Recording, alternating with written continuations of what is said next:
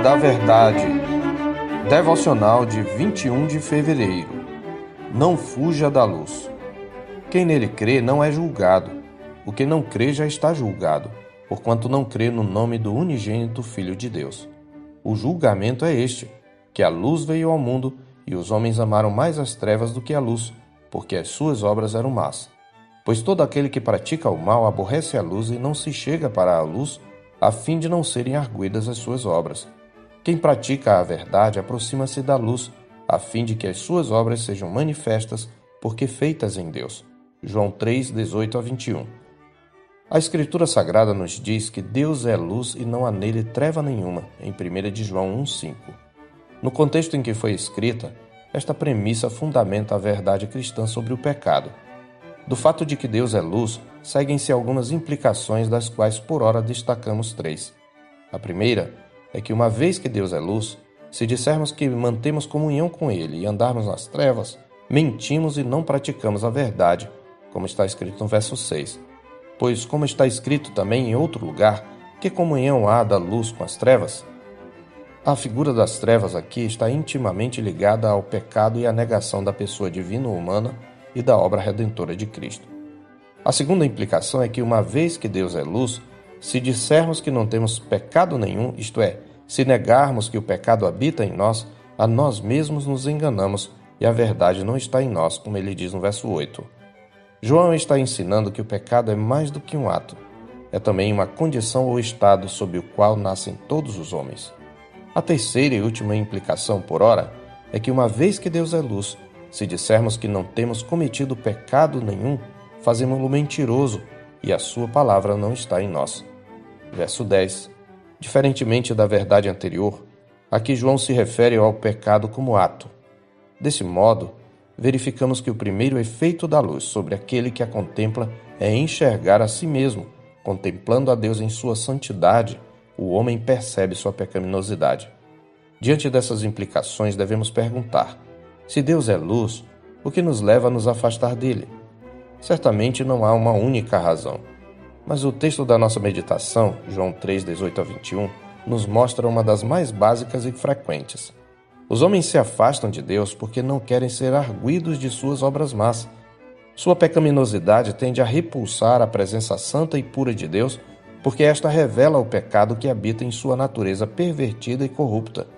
Ninguém gosta de ser confrontado e ter seus defeitos expostos.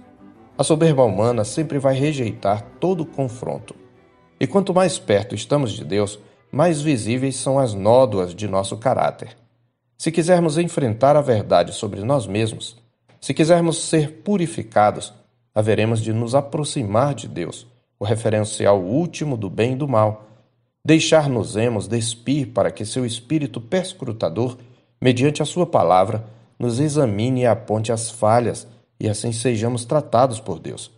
Mas se preferirmos permanecer em nossa corrupção, nossa tendência será repudiar a Sua presença.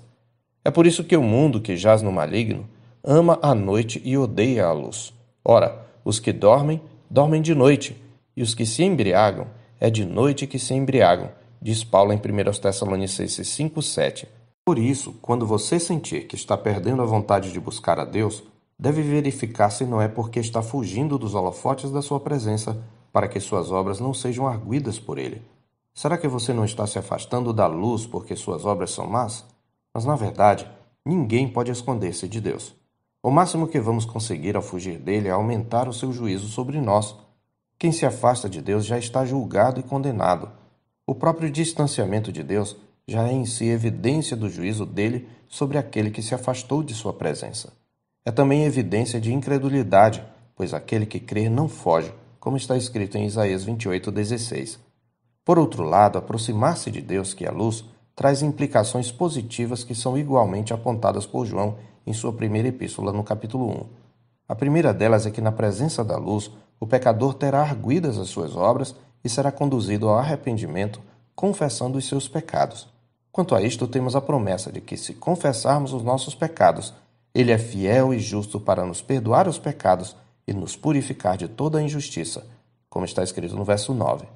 Em segundo lugar, andando na luz como Deus está na luz, o pecador redimido manterá comunhão com o povo de Deus, na certeza de que o sangue de Jesus, seu Filho, nos purifica de todo o pecado, como ele diz no verso 7. Os que são de Cristo Jesus precisam constantemente lembrar da advertência divina por intermédio do apóstolo Paulo em 1 Tessalonicenses 5,8. Nós, porém, que somos do dia, sejamos sóbrios, revestindo-nos da couraça da fé e do amor e tomando por capacete a esperança da salvação. Se você é filho da luz, não fuja da luz.